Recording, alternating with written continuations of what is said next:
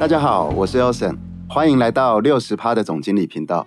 六十趴的总经理从小一个人独自生活跟成长。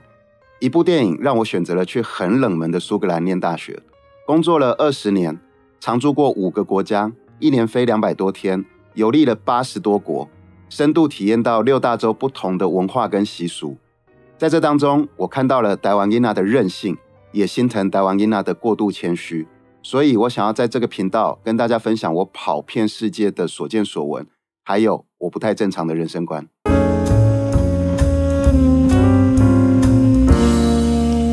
大家好，我是 Osen。呃，之前呢，六十帕总经理啊，我有跟大家分享过，呃，我的五个经营猪肉铺的朋友的故事。那我有特别提到说，其实。真的是行行出状元，因为如果我不认识这五个卖猪肉或者是经营猪肉铺的好朋友的话，我都不知道说原来啊肉品它的专业领域是那么的深。那今天呢，我们也很开心邀请到我上次分享的五位男主角当中的其中一位来到现场，而且哦。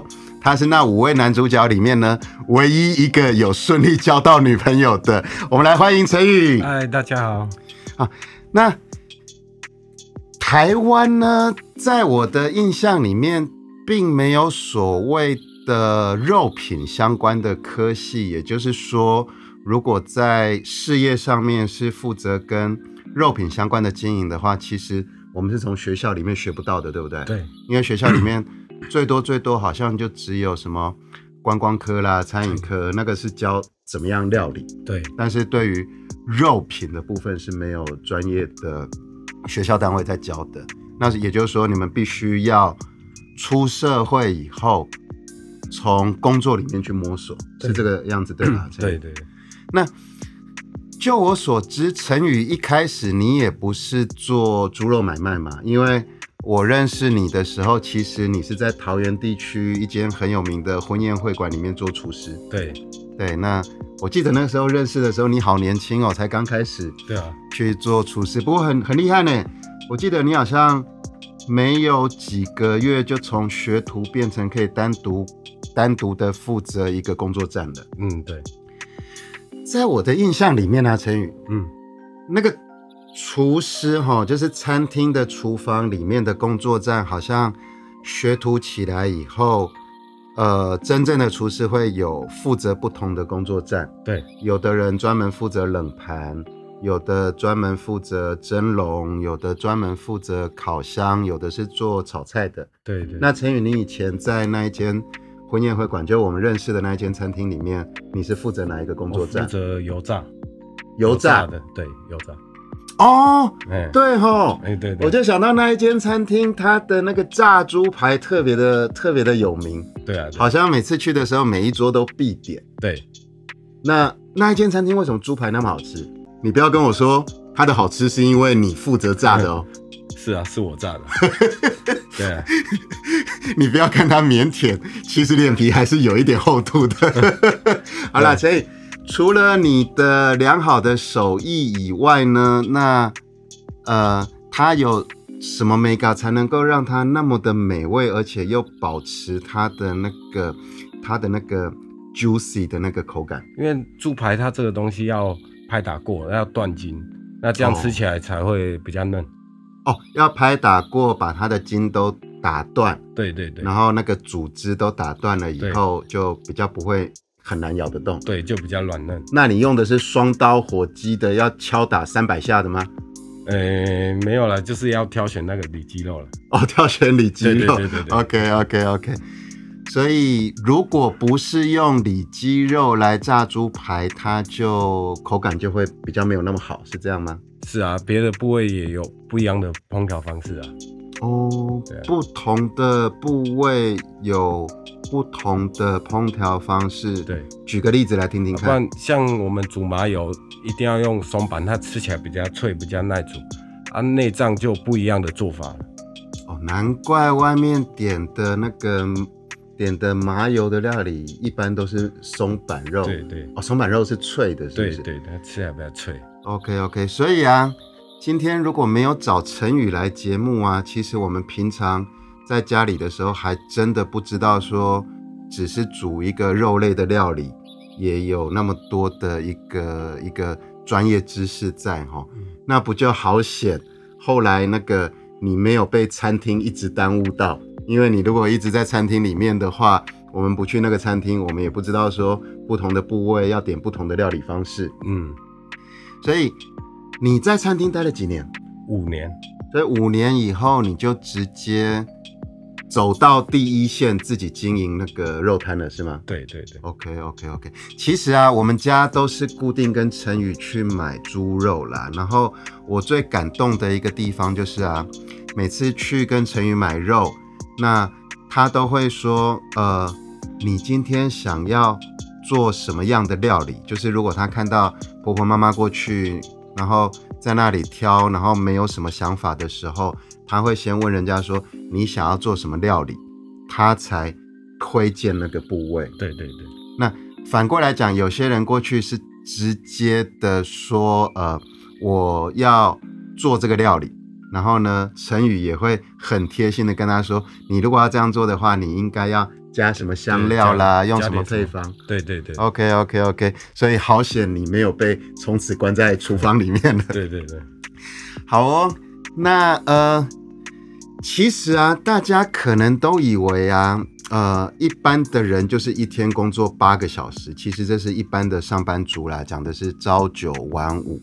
那事实上，呃，能够有吃到一个好吃而且新鲜的肉品，事实上，肉铺主人他们真的是花了很大的心血哦。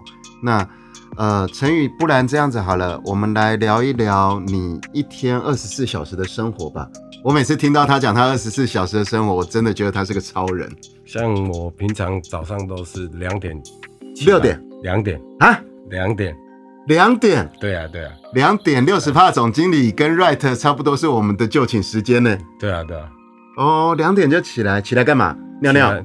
起来准备去宰猪肉啊，哦两点就要起来宰猪肉。对啊 OK OK OK。啊，再再到店里去把肉分解，然后哦，你去宰的是整只宰杀好的猪，对对对对，然后再到店里分解，分解。OK OK。对对对啊，基本上都做到大概中午啊，下午都会做一些加工食品，哦两点去宰猪肉，到店里分解，然后天亮了就早市就开市了，对对对就开始开卖。对，然后对早市差不多到中午就。到中午这样子。那早市到了中午收摊以后就没事了吧？还是还要干嘛？哦，没有，我收完摊，我要把新鲜的猪肉赶快送去给面店、哦餐厅啊，一些便当店啊，哦，这样子啊他们晚上才有新鲜的食猪材。。对对，那送完货之后回去大概睡个两个小时，嗯，要去选个猪，选什么猪？选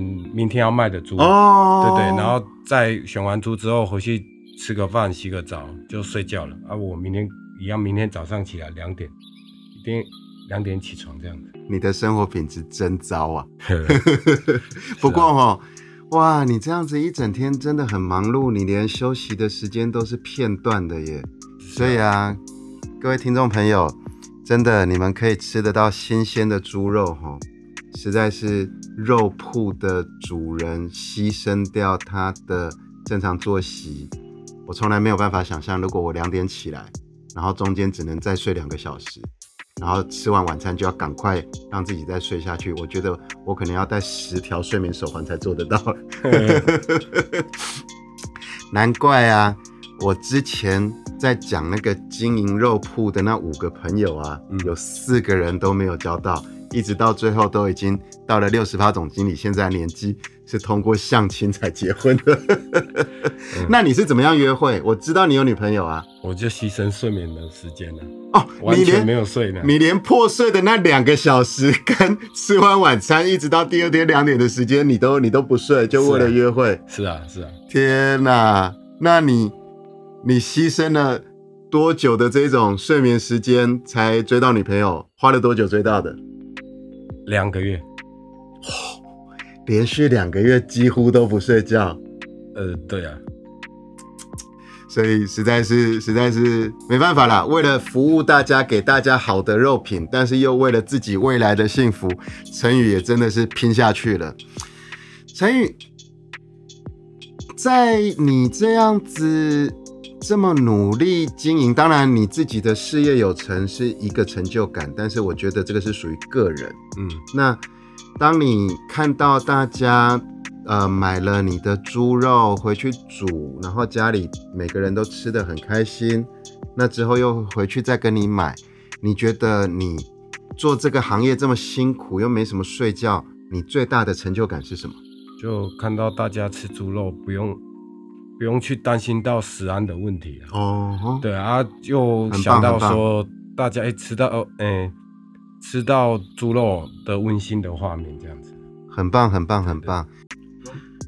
其实啊，大家如果有去过陈宇的摊位啊，可能会有一点意外，因为你是在传统市场里面嘛。是啊，对，那大家一般传统市场就觉得猪肉摊就是呃油腻啦，然后有有一些血水啦，比较混乱这样子。那那所以有些人就是匆匆忙忙的去，赶快挑了猪肉，赶快结账，就想要离开那个环境。可是你们会要注意到，陈宇虽然卖的是温体猪肉，他有特别用心的把他的那个环境有做了一个整理，而且你是有点像走西方肉铺的那个感觉，你还装了冷气嘛，对不对？对对对，哦，你为什么会有这个想法呢？因为这现在天气太热了，嗯你肉质猪肉到了九早上九点，它就大概变质了，哦，你要要常要常温放又不太行。哦。太热了。啊，但是你冻起来又不够新鲜了。对对对，哦，而且其实它哈、真的很可爱，它就是纯粹站在要维持商品品质的角度，然后去投资了投资了冷气啦，比较舒适的空间来做那个猪肉的销售，但是他其实他自己都没有想到，这个是六十趴总经理自己注意到的。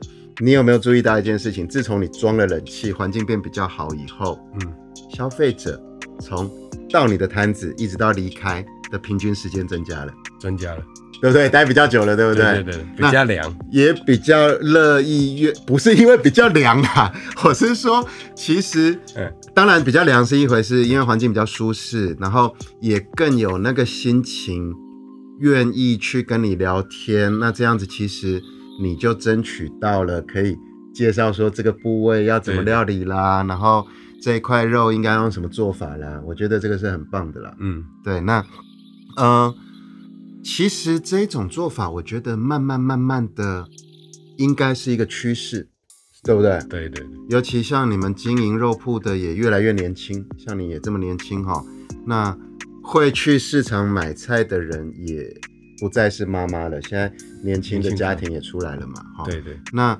你觉得？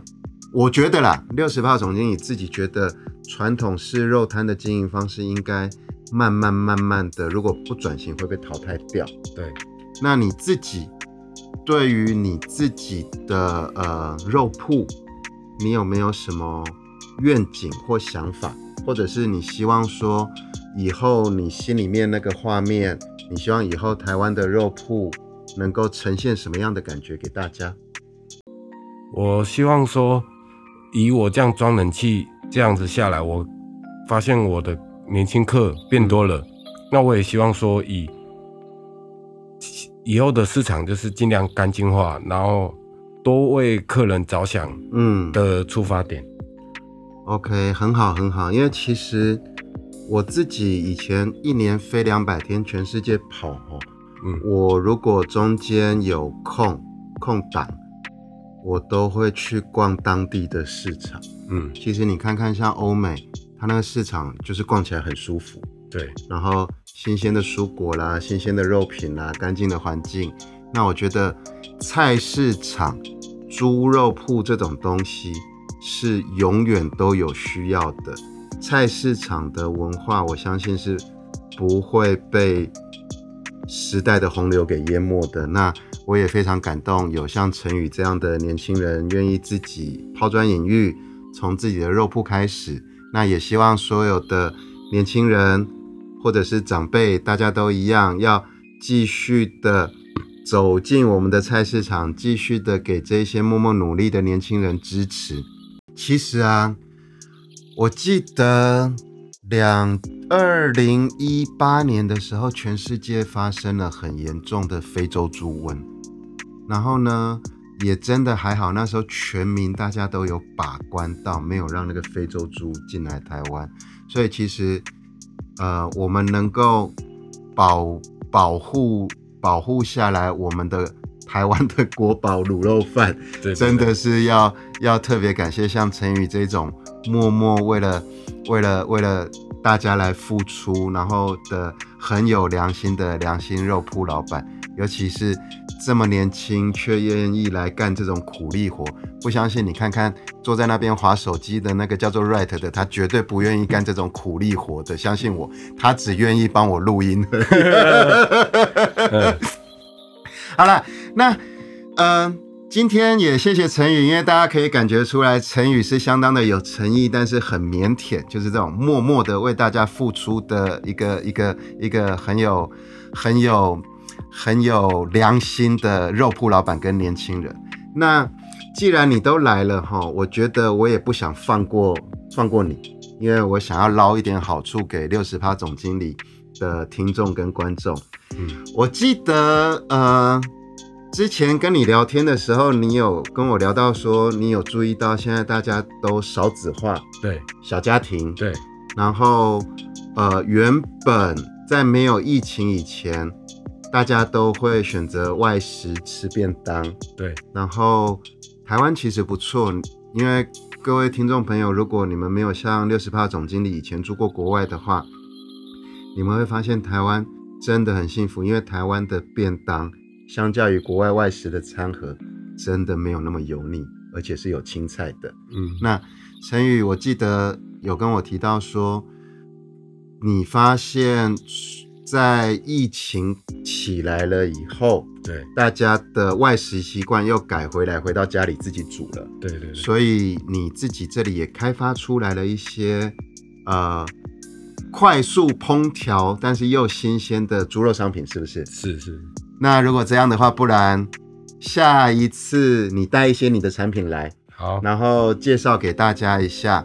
那我虽然是请你介绍给大家，其实是我想要叫你介绍完以后，你要给大家优惠了。没问题，好，谢谢陈宇的大方，各位听众，我帮你们争取到优惠了，我们就期待下一集陈宇带着他的新开发的呃快速烹调的呃猪肉相关的食品过来哦。